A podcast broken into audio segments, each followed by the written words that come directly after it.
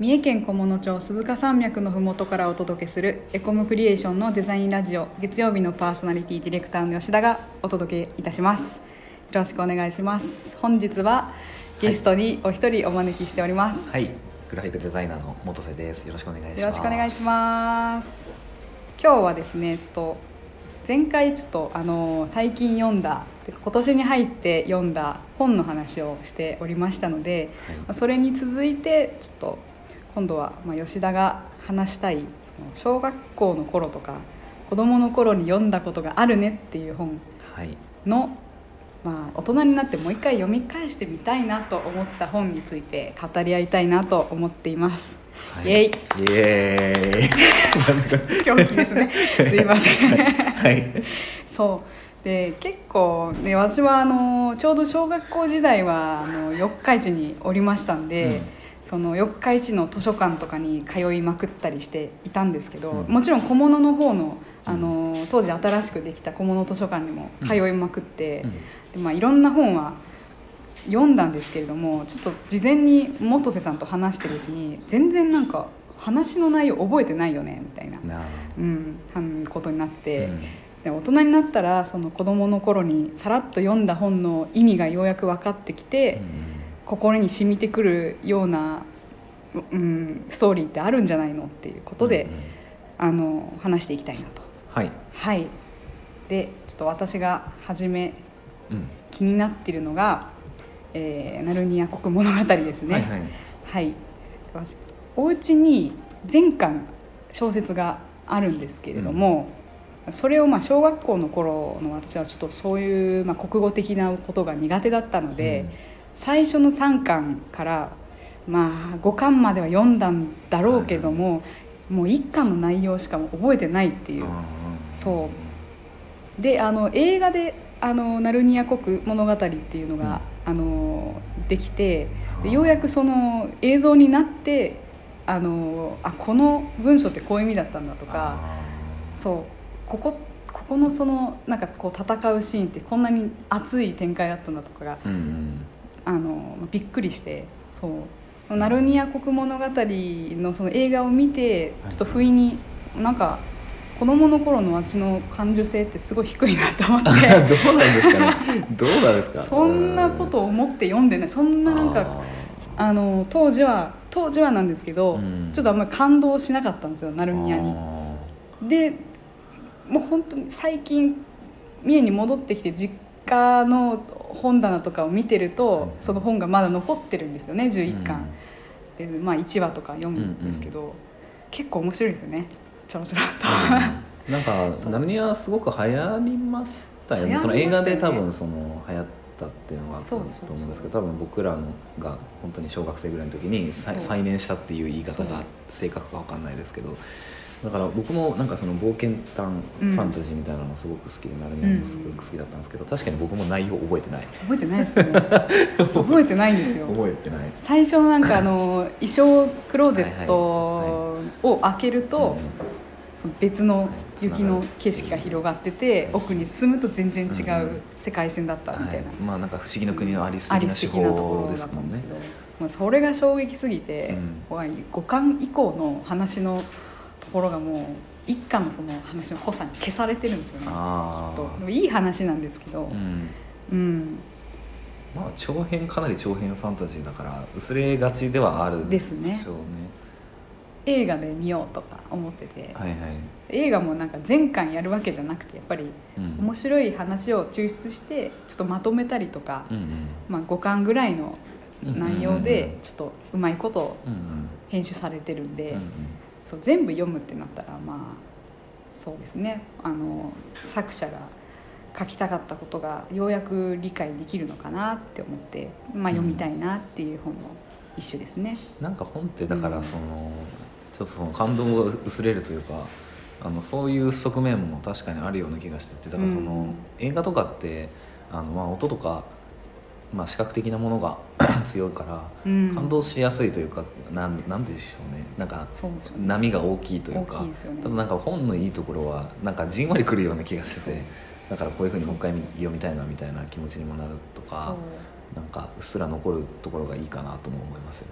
なんかこう文章を読んでその情景を自分でイメージして作り出していくっていう、うんうん。そのなんか想像力っていうのは、うんうん。まあ、子供のうちにやっておくと、うん。今の仕事にもね非常にそこが、はい。あの役に立っているというかう、んうん。想像力を膨らませるって子供の頃にやっとくべきだったっていう、んんちょそれに欠けてるっていうのが。かけてますかね？そんなことはないと思うんですけど。映画を見てようやく理解するっていうのが非常に多くて。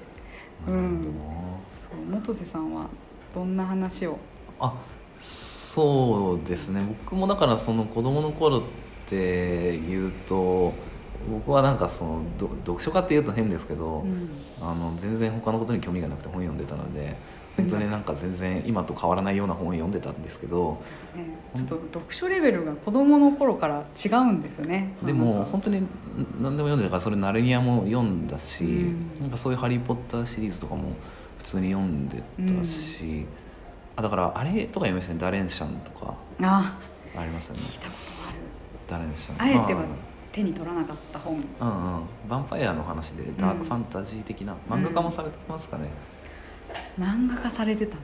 そう。なんかはい「サンデー」かなんかで連載してたんですけど、あれも面白かったしでもなんかもっとレベルを下げてというかうん。話をするんだったら、僕あの絵本も読んでたからあのあれあれあのサムガリアのサンタ。そう。急に可愛くなる。サムガリアのサンタすごい好きなんですよね。あのなんかあってでしかもなんで記憶に残ってるかっていうと僕の姉貴、僕の本じゃなくて僕の姉貴の本なんですよね。であのなんか落書きしてあって なんかサムガリアのサンタってほとんど文章がないんですよ。下にちょろっと書いてある、はい。本の一番下にちょっと書いてあるんですけど、なんかあのサンタのところに吹き出し書いてあって「ああ寒いな」とか書いてあるんですよ。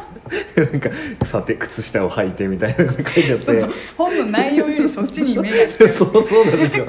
でねすごいなんかそれがすごく好きでなんかい今僕の家にあるかもしれない。だからなんかね記憶に残ってて最近アニメ化し最近なのかなアニメ化しててそうなんですよね。でアニメ化すると今までなかったサンタのセリフみたいなのがついてるんですよね、うん。アニメの中に、うんうんなんか僕の姉貴が書いた文章と同じようなこと言ってて。本当に。本当に。すごくないですかそうそう。ああなんかおもろいなこれって。公式吹き出しだった。なんか最近より好きになった本ですよね、ああでもそう。アニメーションがねあのー、うん忠実なんですよね。そのイラストに。私結構そういう原作に忠実なアニメは好きで、うん。うん、初めてさっきそのサムガリアのサンタが映像化されてるっていうのを知ってちょこっと調べたんですけど、うん。一緒。絵本のね。絵柄とかタッチと。緒。あれすごいなってな思います、んかすごいクオリティ高いから、ん。結構おすすめするかもしれないです。サムガリアの先サムガリアのサンタ。あファーザークリスマスですね。ファーザークリスマスです英語の。うん。そうそうそうそうなんかでも大人になったら絵本全く読まなくなるんでなんかあの四日市にはいはい。あの私の家の近くにうん。メリーゴーランドっていうはい。本屋さんがあって、であそこ、まあ、すごいこう厳選された絵本とか児童書籍がうん。ずっと置いてあるんですよ、うん。もう私のちっちゃい頃からあるお店だったんで、結構大人になってから行くんですけど、うん。買っちゃいますね。絵本を買うっていう大人が。そう。買っちゃいますね。そう。文庫本とかを本屋さんで買うよりもこう一目惚れをして衝動買いに買うっていうパターンが多いっていう、絵本の力ってすごい。僕はあの岩崎千尋さんがすごく好きで、うん。はいあのこの間あの長野まで行ってあの美術館見つかったんですけどいやなんか子供の感性で見たいなっていう気持ちもありつつ、うん。やっぱ大人になってから見るとすごくあこんなに感動するんだって思うぐらい。なんか本当にあの美術館であのそれこそ文章なし絵一枚の展示とかで泣いてる人とかもいて。あ本当ですか？なんでしょうねあの感受性に訴えかけてくるのは。あの絵本ならではですよね。その、うんナルニアしかりあのいろんな児童書籍でもうん。子どもたちに想像力してもらうためにあえて文章で書いていて、うんうんであえて読んであのちょっとその脳の発達に役立てるっていう節もあるんですけど、うん。逆になんか絵本とかになるともう絵が描いてあるんで、はいはいなんか想像力っていうよりかはあのああなんか確かにもうダイレクトに伝わる確かに感じる要素が強いかもしれないまたちょっと意味合いが変わってくるのかなと。うん。思いますね、いくつになっても絵本。にうんうん。読むのって楽しいですよね。なんか理屈こねなくていいですもんね、なんか別にななんか言ってるわけじゃないじゃないですか。絵本って本当に特に文章が少ないのって。だからなんか考察とかしなくていい。なんか僕もそのこの前回のスタイフ配信で、あのー本紹介しましたけど、はい。結構その今読んでる本って理屈こねる本が多いんですよね。だからそれこそその芥川賞の話すごいしましたけど、うん。芥川賞純文学だから理屈こねるんですよね。理屈を。書評とかもめちゃくちゃたくさんあって。だから疲れる時もああって、ううん。ん、そういう児童文学の素晴らしさみたいなのを結構感じますよ。しよね。うん、だから漫画でなんかよくちっちゃい頃うちの家族とかはもう漫画じゃなくてちゃんと文章の活字読みなさいっていうそういう時があったんですよ、あー。まあ、今はそんなことないですけど、うん。でまあ漫画もすごい素敵な作品あるんですけど、はい。あの活字の面白さっていうのを大人になってじわじわと感じ始めてそう。で元津さんがねもう今年に入って11冊も本読まれてるって言って、うん。ちょっと本屋さんにもう一回うん。足を運んで、うずっと漫画コーナーばっか見るんですけど、たまにはもう小説のコーナーに立ち寄ろうっていうふうに思いました、ぜひ、うん、あとメリーゴーランドにも、あいいですね。ね、半年に1回は行こうってうんいうう。感じですね、うん。えー本に関しては話が尽きないですね。無限に話せますよ。無限に話せる。まあ、今日はちょっとね、あの絵本関係で児童文学関係でフォーカスを当てましたけど、もう皆さんも面白い本とありましたらコメント等で教えていただければと思います。それでは本日もお聴きいただきありがとうございました。チャンネル登録やいいねもしていただけると嬉しいです。コメントやレターもお待ちしています。それでは次回の配信でお会いしましょう。またねー。またねー。